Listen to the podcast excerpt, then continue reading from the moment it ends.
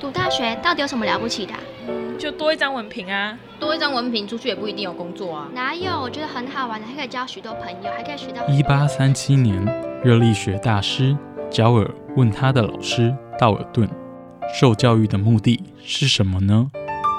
道尔顿说：“教育的目的在鼓励学生从事基本的问题探索。大学有许多课程，目的不是让你得到高分，而是让你了解自己。欢迎收听由慈济大学教育团队制作主持的《大学了不起。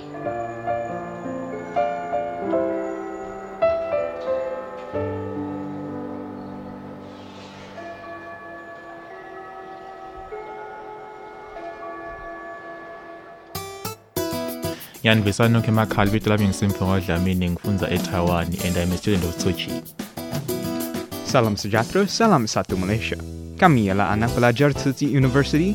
We're students of Tsinghua University. Здравствуйте, я из Кыргызстана. I'm studying at Tzu Chi University. Hello, 大家好. I'm Elise DeVito, Dai Ailian. Welcome to my program, Ailian Shaw.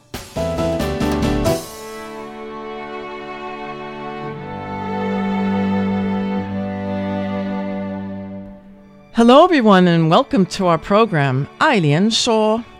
I'm your host, Elise DeVito. Today, I'm very pleased to have in the studio Professor Jess Willis. Professor Willis has lived in Hualien and worked at Tzu University for many years. Welcome, Dr. Willis. Thank you. And hello, everyone. There is so much to talk about. You're a real treasure of Tzu University. Where to start? Well, how about at the beginning? So, my fellow American, what brought you to Taiwan? Actually, I came for religious reasons, although I did not come as a missionary.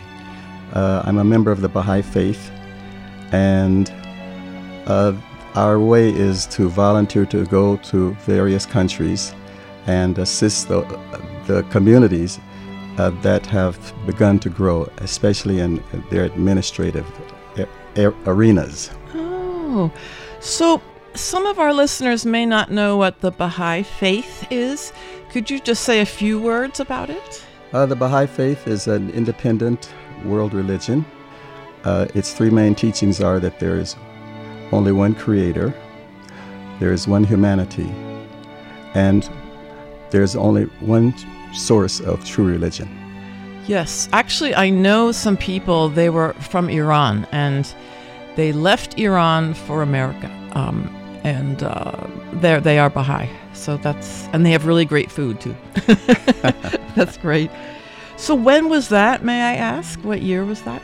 That was in 1973. I came to Taiwan in late March He re- 1973. He remembers it well. Late March 1973. Where were you? Where was I? Um, that's so fascinating. So you came to Hualien first? No, I didn't. I was in Taipei for two weeks.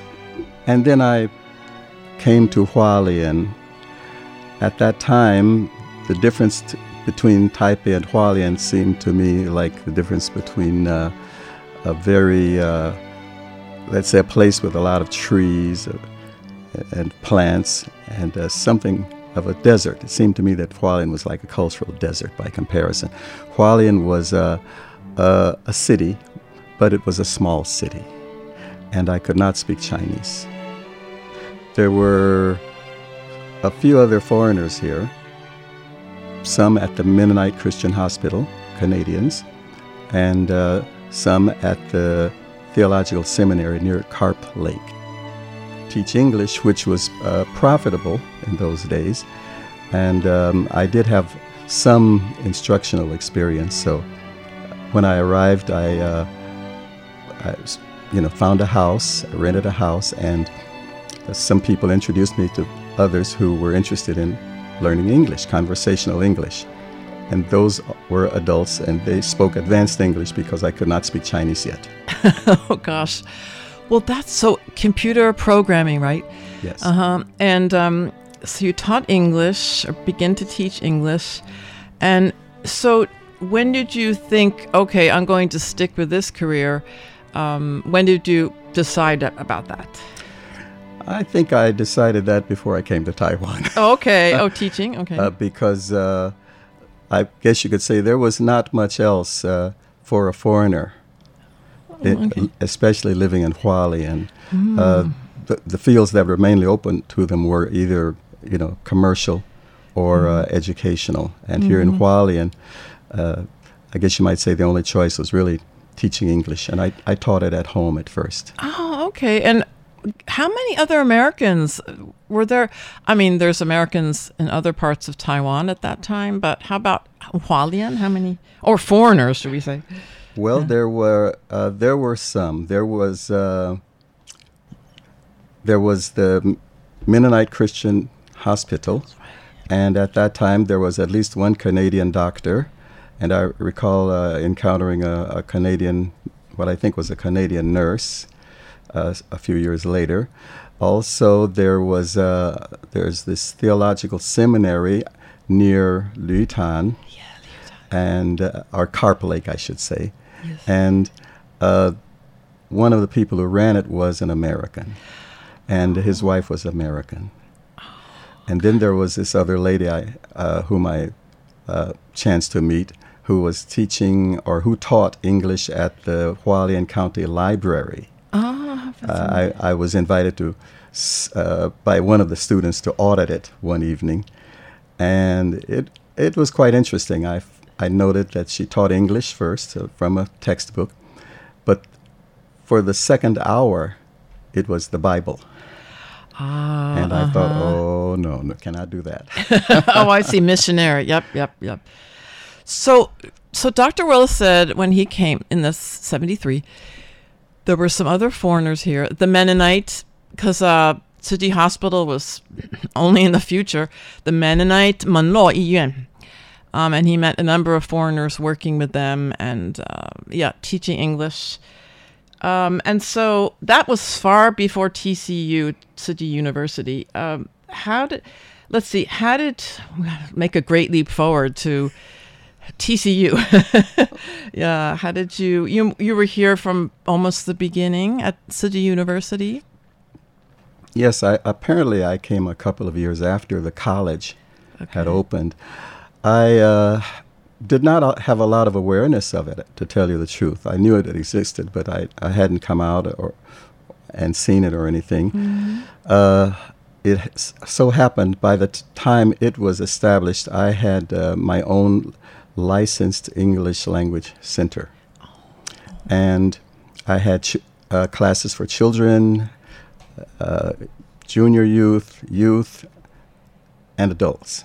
And uh, during the summer, there were uh, a couple of children who came to the class, or one of the classes, and their father, it turned out, was an instructor at the college.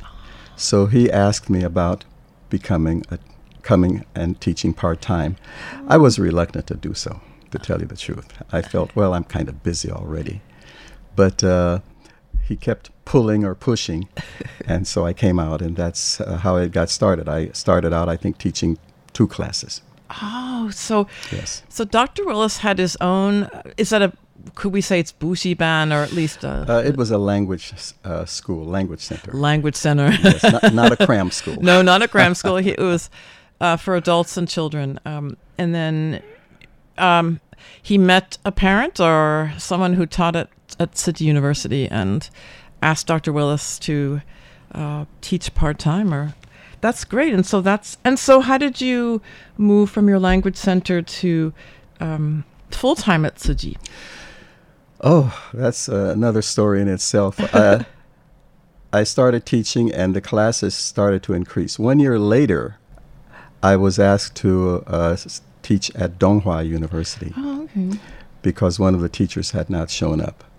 So I sent them my resume, and I got a phone call, and I went down, had an interview, and uh, so I, I found myself teaching uh, uh, one or two classes there.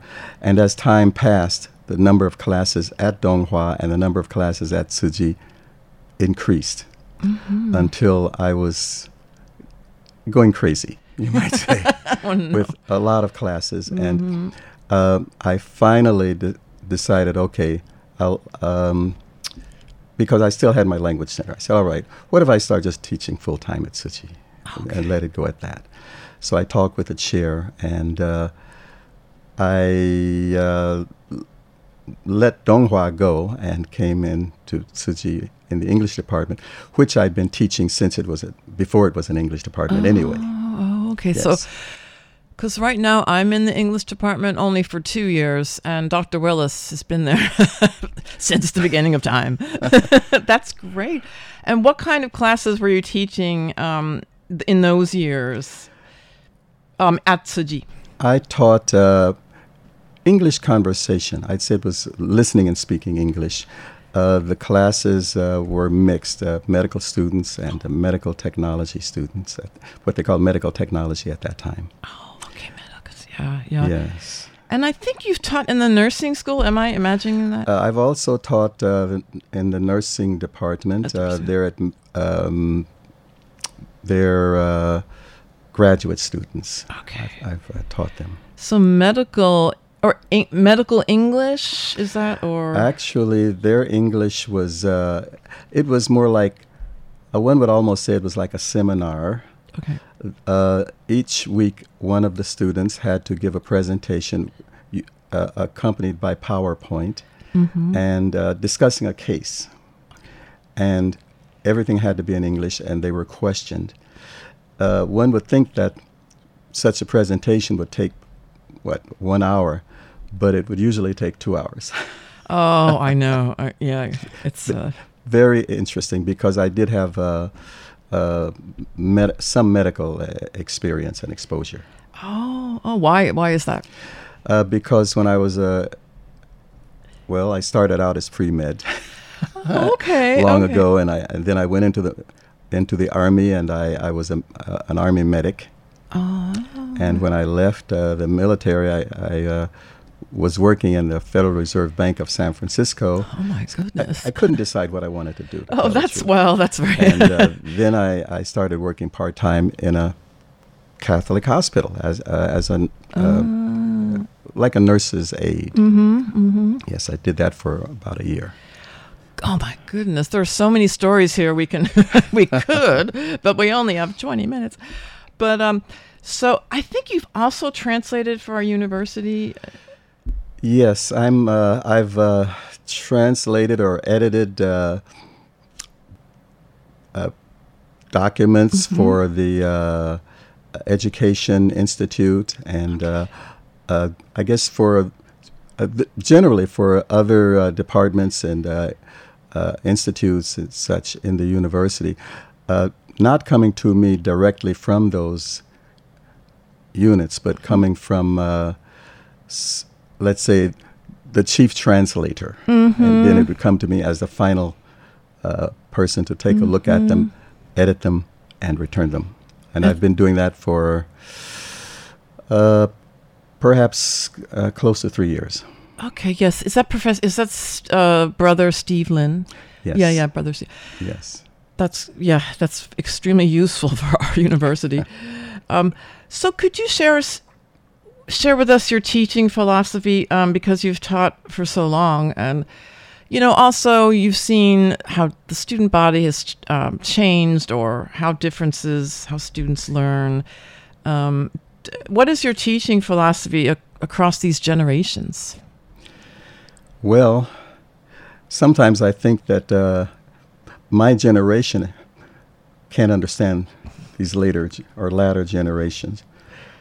But uh, my feeling has always been that what we teach them uh, should be to uh, actually inspire them that learning never stops and to for each individual to seek the truth. That uh, they should not sit and just uh, think of themselves as absorbing things without question. That the, uh, really seeking the truth is a, a, an individual responsibility, and it doesn't matter what the major is. They should not think that they, as individuals, only have that one facet or one or two facets. That each person is like a diamond with many facets that need to be polished, you might say. Oh, that's wonderful. That every person is like a diamond with different facets. Uh, that should be polished. And it's true. And also, I think a lot of students just take um, a class just to take the class and they don't link it. What you're learning in one class could help you in another. They don't bring it together sometimes, it doesn't cross over. And I think if they learn how to do it, it would be another, you know, another step up. That's true. I, I have told my students that one of the things that I think is known statistically is that people change careers, not just jobs, they change careers several times during their lifetimes. Uh, when I was a child, we did not even have uh, color television. My family did not have a television. Mm-hmm. Now we have color TVs. When I uh, was working with computers, uh, I worked with a computer that was a second generation computer. It used transistors. A lot of people don't even know what a transistor is. And then I, uh, uh, I was, you know, along comes a new computer, and I'm, uh, I'm, I've been tr- trained and prepared for that. And that is the first one using the integrated chip. Yep. Mm-hmm. And it was super fast. The yes. printers were, I mean, like, the, they printed at supersonic uh, mm-hmm. speeds, you might say. The sound, it was deafening. They had to be shielded uh, off from people. And uh, I, I thought, oh, it would be wonderful if individuals could have their own computers. And I, I remember Americans went to the moon and they say that the computer they took was the size of a small suitcase. And I thought, oh, it would be wonderful if I had my own computer. And now people don't realize these cell phones they're carrying, these are computers, more powerful in their own way than what took people to the moon. They're not appreciated and they're not used uh, as they could be. Oh, their potential is very much unde- undeveloped. Oh, um, uh, in, among the masses, let's say. Yeah, just look on their social media. There's much more than going online. L I N E. Yeah, that's true. Um, so I was wondering, um, this past academic year, the English department was lucky to have Dr. Willis teach junior listening and speaking classes. Thank you again. yeah. You're welcome. And I understand that your classes produce podcasts, and I took a look at them. Um, they're on different platforms Spotify, YouTube, Anchor, and Google Drive. Um, and I was really impressed. Um, how did you have you been doing this for several years now, or how did you? Why did you choose podcasts as your final project? Well, first of all, I've never done it before.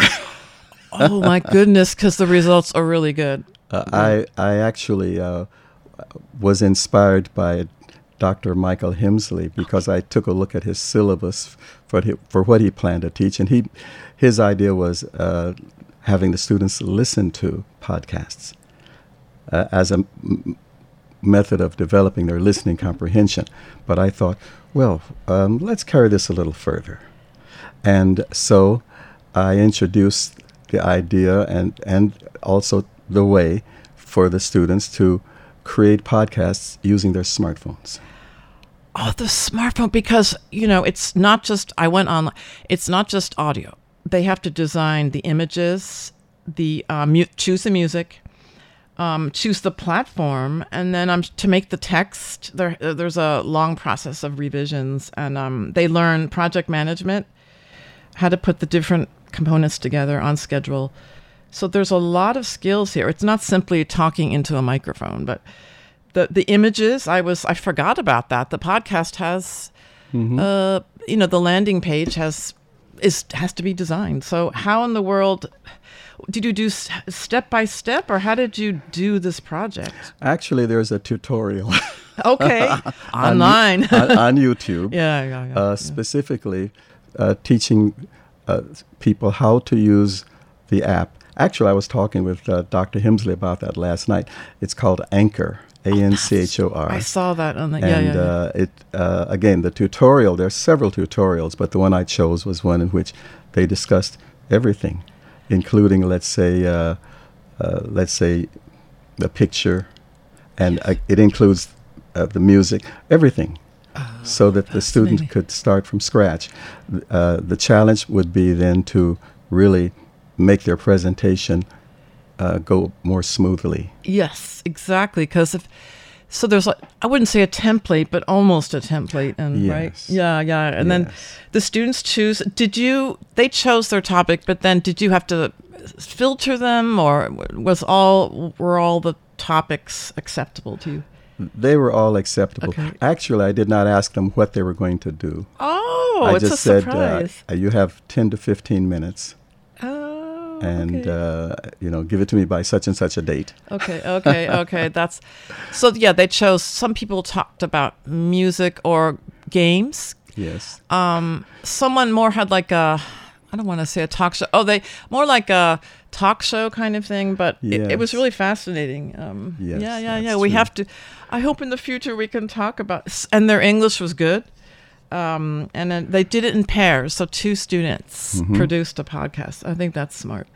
And I found that our students are actually really good with with art. A lot of them are actually better in art than language sometimes. I don't know. Yes, Right? Have you noticed true. that? They're good in design. Yeah. That's true. So, um, oh, that's wonderful. And so at the end, you you have a presentation of everyone together, like a final, or Actually, the creation of their podcasts and my, I guess you might say, everyone listened to uh, everyone else's pro- Okay, yep. podcasts. And I would give them some comments, but I would also give them a grade. Okay. Now, the grade was actually a, co- uh, a combination of the midterm and the final. okay, okay, okay. yep. Yes. Uh, and that was the final project, I guess. Okay. Yes. Oh, they must have loved it. Um, maybe they must have been really happy to create this thing. It's a tangible thing they can use. Mhm. They can put it on their resume. They can, you know, Yes. because it's good for English learning, but also a set of skills that they might use in the future, right? That's Yeah, right. yeah. And I know one pair actually uh, put it on YouTube. That's right. I saw one of them was on YouTube. So, yep. Uh, there's a lot of potential there amo- among them and uh, the various topics. So, again, qu- very interesting, I thought. Very successful. And uh, again, uh, people have a lot of facets, but a, a particular course only aims at, you know, a particular target. Right, right. And everything else is kind of blurred. Mm-hmm, mm-hmm, So if they're given a chance uh, to expand on those skills, Yes, yes, speaking exactly. and listening, then it's, it's good for Speaking, listening, design, it's great. I hope, gosh, this is really inspirational. I want to, hopefully, we can continue this momentum next semester, next year, right? I yeah. think Dr. Hemsley might. Yeah, you could. Uh, take it up. yeah, he might run with it, right? Well, gosh, I think we're to the just about to the end, but it went so quickly. Uh, thank you, Dr. Willis. I really learned a lot, and um, I hope we can see you again. And have a great summer. Thank you. I look forward to it, and I hope everyone has a great and safe summer. Exactly. Uh, thank you. Thanks again. Bye bye. Bye bye. Think you own whatever land you land on. The earth is just a dead thing you can claim. But I know every rock and tree and creature has a life, has a spirit, has a name. Think the only people are people are the people who look and think like you. But if you walk the footsteps of a stranger, you learn things you never knew, you never knew. Have you ever heard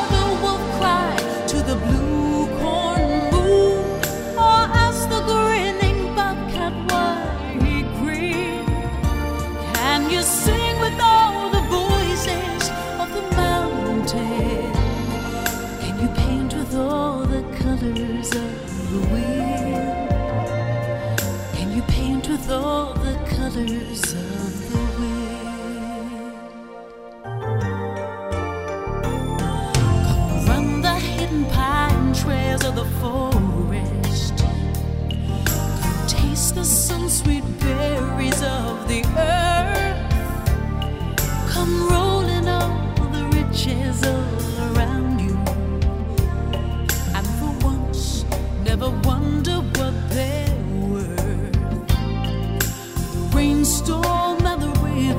my brothers. Hearing out the honor of my friends, and we're all connected to each other.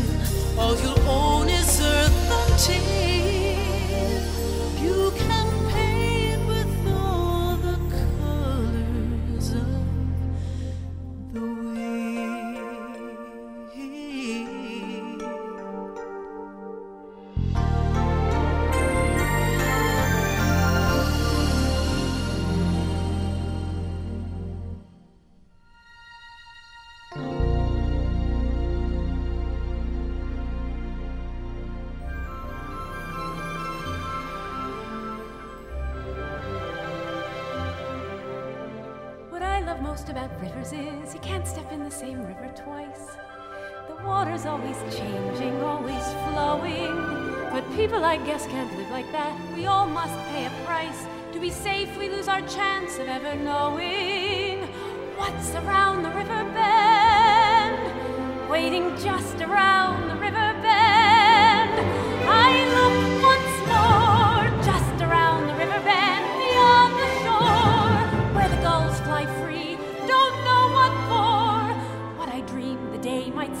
Just around the river bend. For me, coming for me. I feel it there beyond those trees, or right behind these waterfalls. Can I ignore that sound of distant drumming? For a handsome, sturdy husband who builds handsome, sturdy walls and never dreams that something might be coming. Just around the river just around